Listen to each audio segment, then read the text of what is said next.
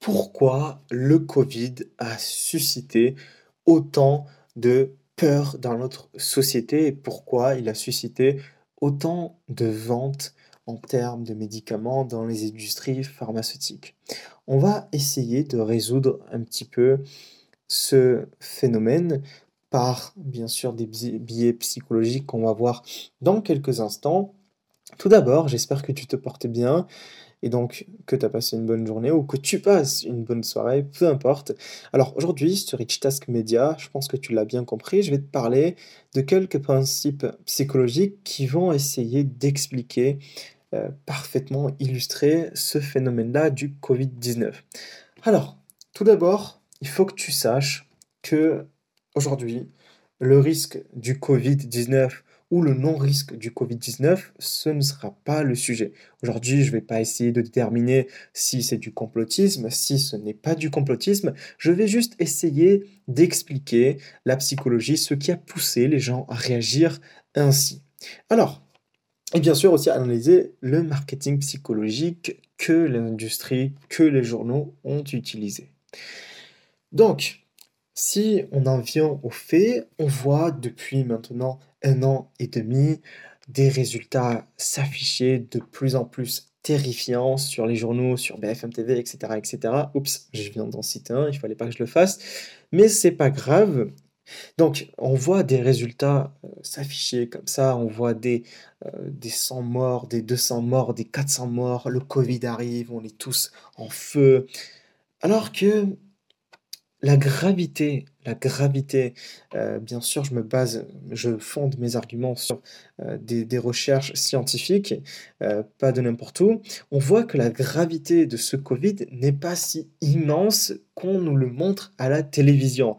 Il y a un homme qui disait il n'y a pas très longtemps, un présentateur télé qui disait qu'il y a plus de 6 millions, je crois, ou 7 6 700 000 morts euh, du tabac, pourtant on fermait pas les bureaux de tabac. Et ça, c'est vrai que c'est une triste réalité.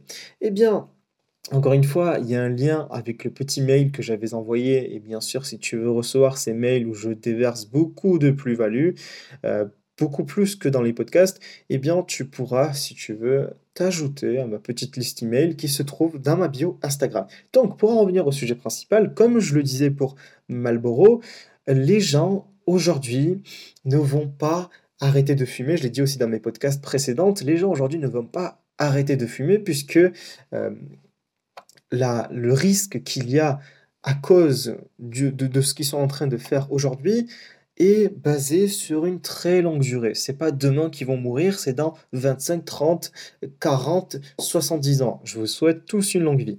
Bref, entre ça, c'était entre parenthèses.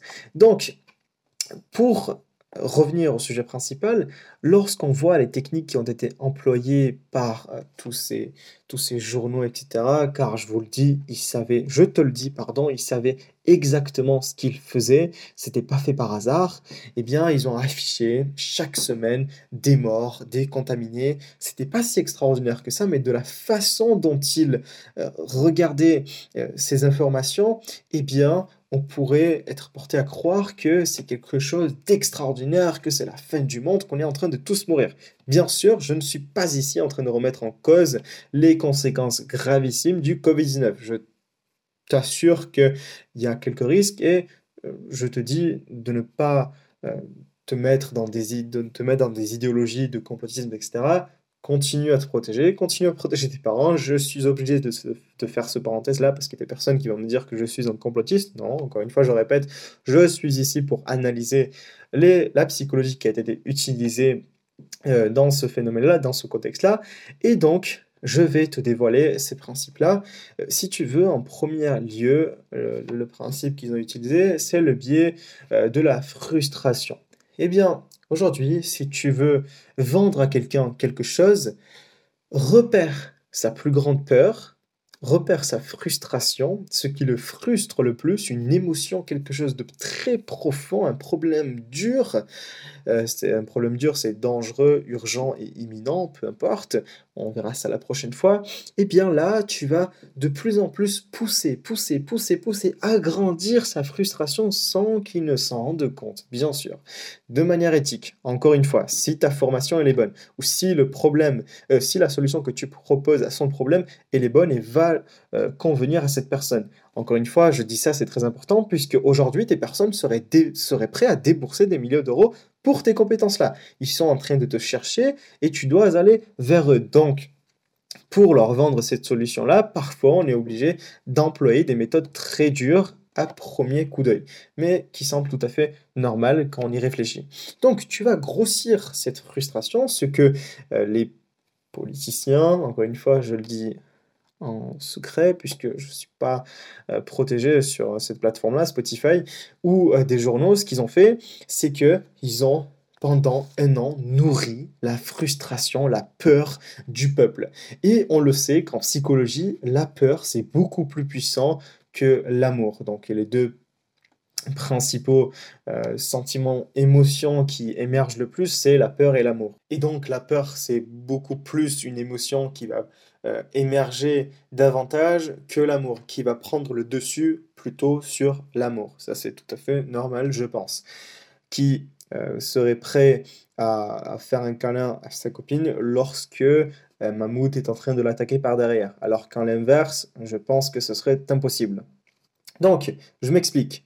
On va continuer un petit peu, on va rentrer en profondeur. Donc, euh, la frustration a été nourrie, bien sûr, de la population. On leur a fait peur, on les a mis dans une incohérence euh, complète. Et pour parler euh, d'incohérence, donc ce principe-là, le principe numéro 2 que je, vais dévoiler ici, c'est qu'il y a une erreur qu'ils ont faite qui, est très importante, je pense, puisque tout le monde l'a remarqué tout le monde n'est pas marketeur, n'est pas psychologue, mais tout le monde l'a remarqué, c'est que le principe de cohérence était primordial. Lorsque l'on voit certains politiciens, je ne vais pas citer leur nom, en train de dire que le masque est important et que quelques, mois après ils disent que le masque c'est plus important, et eh bien là, on ne retrouve pas le principe de cohérence. Le principe de cohérence qui est primordial pour convaincre quelqu'un.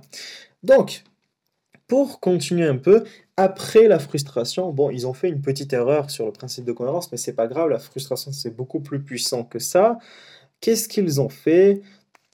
Ils ont par la suite imposé des lois, euh, des règles que l'on n'acceptait pas totalement, mais qu'on a été obligé de prendre par le fait qu'ils ont nourri notre peur.